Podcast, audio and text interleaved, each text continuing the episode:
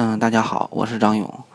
呃，今天由我来主持大咖秀。呃，非常感谢大家对我们大咖秀这个栏目的关心和一直的支持。新的一年呢，也祝大家工作顺利，身体健康，然后开车一路畅通吧。啊，这个是肯定要放到最后祝福的。好了，我们言归正传，来说一下，呃，今天提问的两个问题。一位网友叫刘小宁，他在问越野版的 mini 如何？呃，就在城市里面开啊，偶尔出去旅游一下。他特别喜欢这个造型。我想说，你说的越野版的 mini 应该就是 mini Countryman 吧？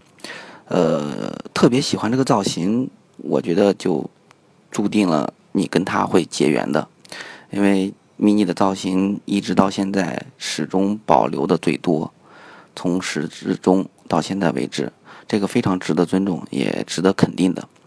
呃，我们先说一下 Mini Countryman 的优点吧。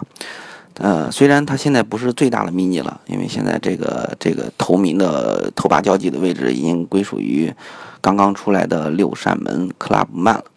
但是呢，呃，我我从我的感受来说，空间是没问题的，而且就就这个问题呢，我还专门咨询了一下。我一位朋友，他是开 Mini Countryman 的，而且此人个头很高很壮，然后全家都是大块头吧。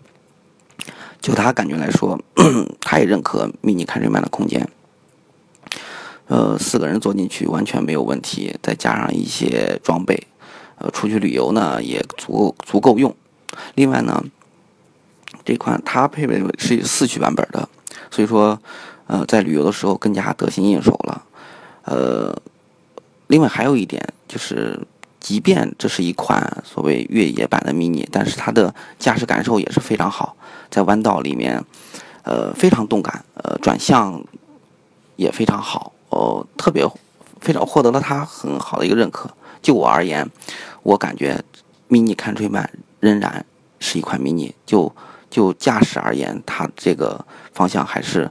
非常非常值得大家赞扬的，我也非常认可。然后要说缺点嘛，我觉得你需要注意一下，就是呃胎噪问题。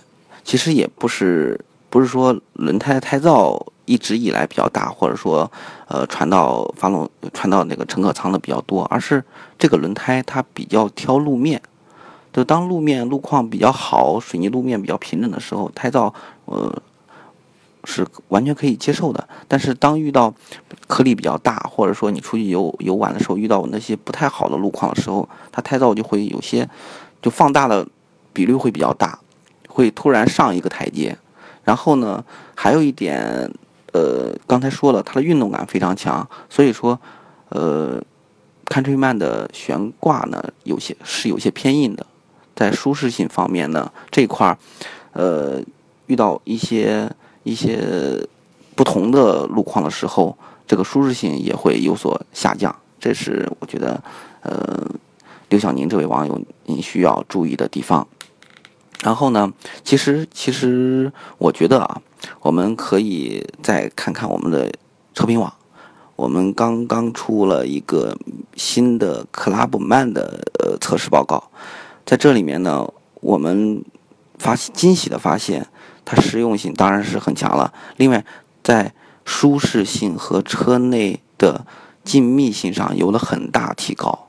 你要知道，呃，我们现在的这个在售的 Mini Countryman 是还是呃老款，而呃 Clubman 已经是全新一代了。呃，另外再提个醒，就新一代的 Countryman 也要来了。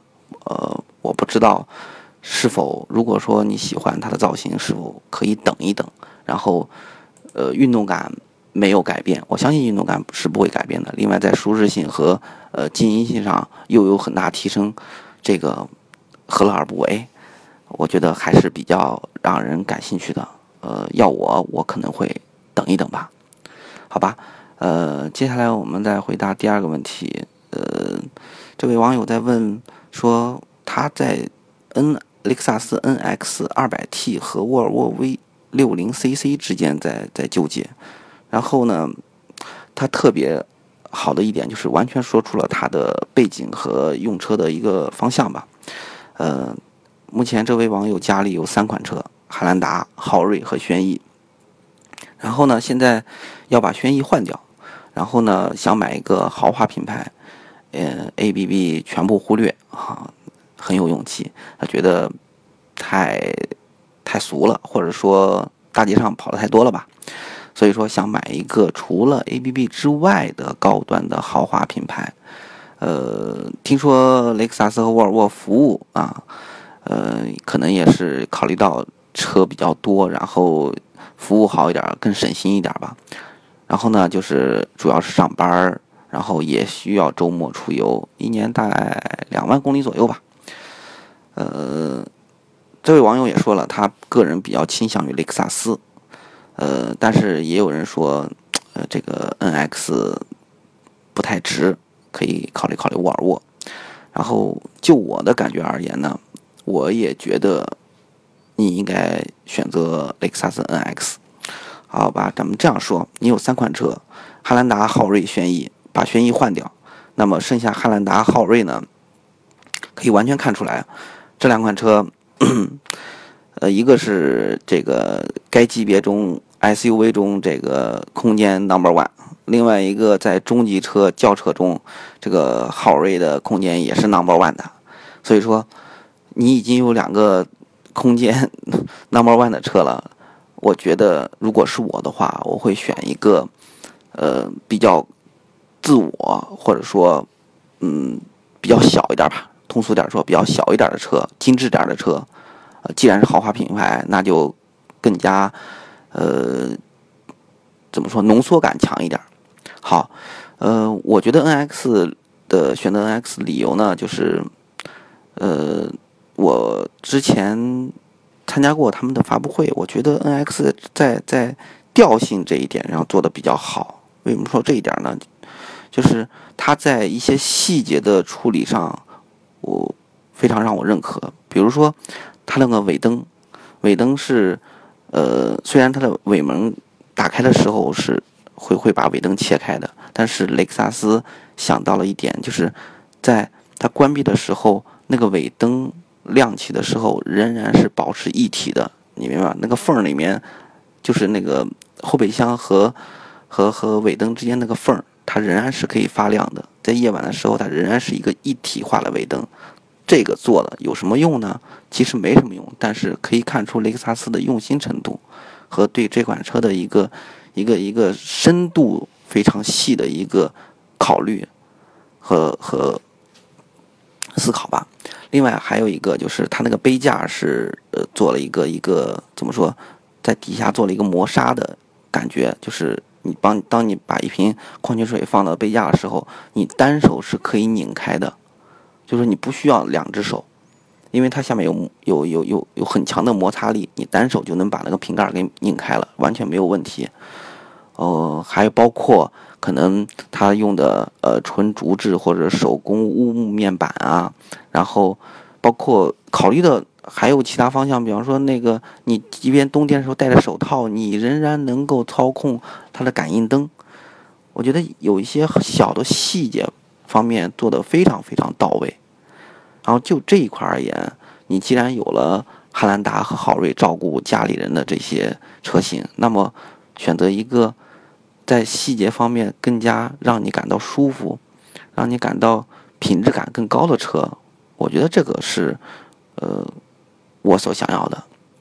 另外，呃，你在里面说就是说 N X 可能不值这个价钱，呃，我觉得可能有一点吧。别人说呃不值这个价，可能觉得是。从外观的一个一个一个大小方面吧，这个车确实不是那么的大，看着外观看着确实不是那么大。但是如果说要算值不值这个问题，我觉得咱们可以从另一个角度去考虑出发，就是说，雷克萨斯都知道，雷克萨斯第一服务好，第二它的车型，呃，这个免费维修和保养的时间是非常非常具有吸引力的。比方说这个 NX 呢，它的你选了二百 T 的话，它汽油发动机车型享受的是四年或者十万公里的免费保养，这一点来说，你说值不值呢？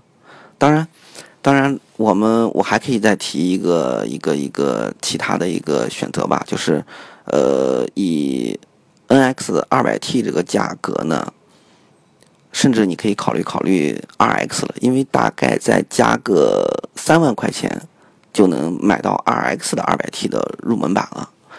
我觉得这也是一个选择吧。嗯，好了，嗯，今天的问题就在这儿，好，谢谢大家。